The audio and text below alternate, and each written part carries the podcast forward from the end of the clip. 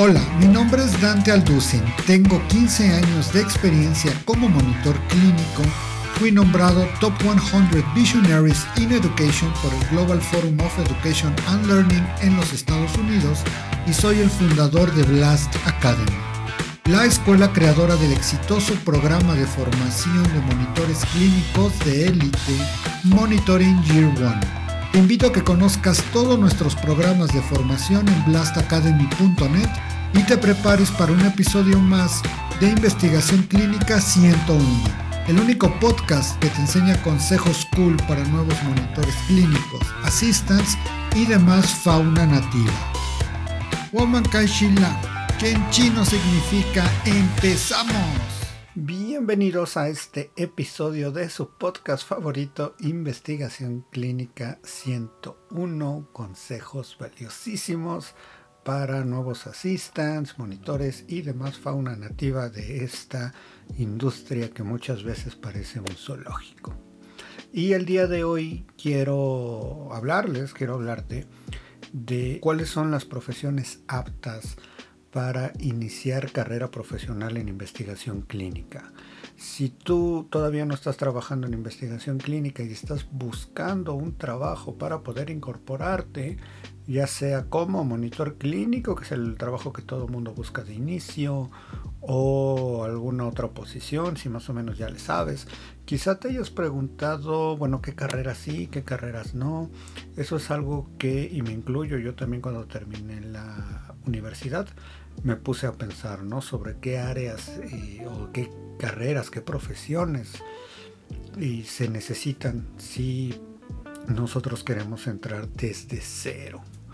Y eso es bastante interesante, pero antes de pasar a lo jugoso, de pasar a la carnita, quiero pedirte que te suscribas por favor y que eh, le des a la campanita para que te notifiquen y también le des like a este episodio. ¿Por qué es importante? No crees que tu like no importa, importa muchísimo porque estamos a punto de ser el canal de investigación clínica en español más relevante de todo el internet, de todo el YouTube.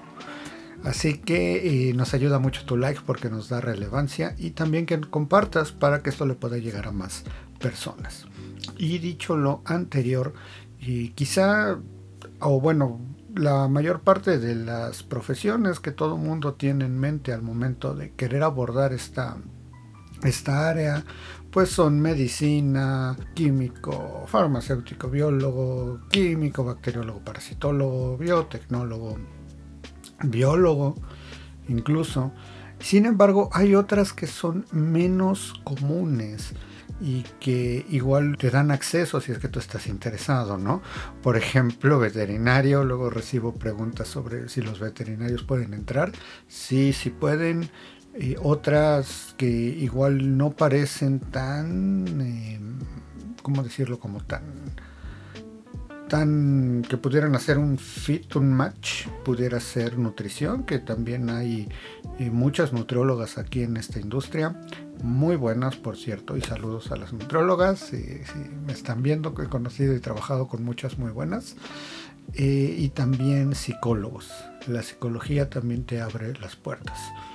Nosotros habitualmente nos referimos aquí en Blasa y profesionales de ciencias de la salud porque básicamente es la mayor parte de las carreras que, que se buscan, que se aceptan, pero como les acabo de mencionar, no son las únicas, hay muchas. Hay mucha gente también de posgrado que me pregunta, oye, pero es que si yo estoy haciendo biología molecular, se puede. Oye, pero es que si yo estoy en fisiopatología, se puede. Aquí olvídense del posgrado, vámonos por la licenciatura. Si ustedes en licenciatura tienen relación con biología, ciencias de la salud o esta parte de lo que es nutrición y psicología pueden entrar. Eso engloba las carreras que les di y muchas más. He conocido también ingenieros biotecnólogos, por ejemplo. Entonces la rama es muy amplia. Y es bastante curioso porque antes, mucho antes, eh, incluso antes de que, de que yo entrara a esto, había tan poca, tan poquísima gente que ustedes se pueden encontrar por ahí de otras épocas. No les voy a decir reliquias porque todavía están tan jóvenes, pero se pueden encontrar gente que son de carrera administradores. He conocido algunos administradores también, he conocido pedagogos, y esto porque han entrado de rebote, por llamarlo de alguna manera, ¿no? No han entrado directo, como decir, ah, mi sueño es entrar en investigación clínica, la vida los ha llevado ahí. Hay de todo, hay quien está medio medio y hay quienes son muy buenos. Y aquí, ¿qué es lo importante? Pues básicamente que nos guste el área. Obvio, no podemos saber si nos va a gustar o no si no lo hemos probado. Sin embargo, se vale también. Si la probamos y decimos esto no me gusta, es perfectamente válido o esto sí me gusta. Porque mientras estemos haciendo algo que nos gusta, pues nos va a ir muy bien. Y ante la duda pregunta, si yo mencioné alguna profesión que todavía, o más bien si tú tienes una profesión que yo no haya mencionado y todavía te queda alguna duda sobre si debería o no debería, escríbeme un mensaje directo, déjamelo en tus comentarios y ahí vemos también de qué, de qué se trata. Ahora, aquí hay algo interesante, ¿por qué las empresas buscan este tipo de perfil? Y es mucho para que las personas que trabajan aquí puedan entender un poco sobre los protocolos que se llevan a cabo para los ensayos clínicos. Si no sabes que es un protocolo de investigación, es como un protocolo de tus prácticas de laboratorio, pero gigante, súper complejo, que nos va a decir cómo llevar a cabo un ensayo clínico. Y la idea no es que seamos los expertos en la materia, para eso están los investigadores principales, que son quienes prueban la molécula, que son los médicos, que se la dan a sus pacientes. Sin embargo, es bastante ayuda que nosotros tengamos cierta formación para poder entender más fácil en qué nos estamos metiendo. Es por eso que estas industrias buscan a gente que tenga el perfil. Y por ejemplo, si tú ves vacantes para Estados Unidos para posiciones de entry level, que son aquellas a las que puedes entrar sin experiencia previa, van a pedirte un poquito más que high school. Ni siquiera te van a pedir un bachelor degree o algo parecido.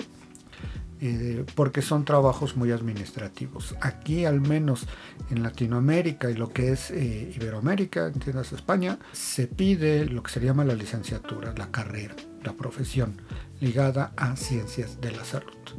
Así que, ¿cómo ven blastocitos? ¿Qué les ha parecido esto? ¿Les ayuda? ¿Les reconforta? ¿Ya saben que sí pueden entrar o no?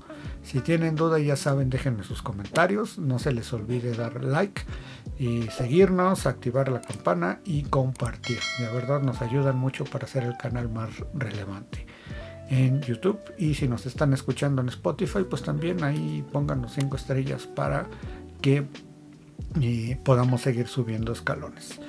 Y pues nada, nos vemos en el siguiente episodio de Investigación Clínica 101. Chao.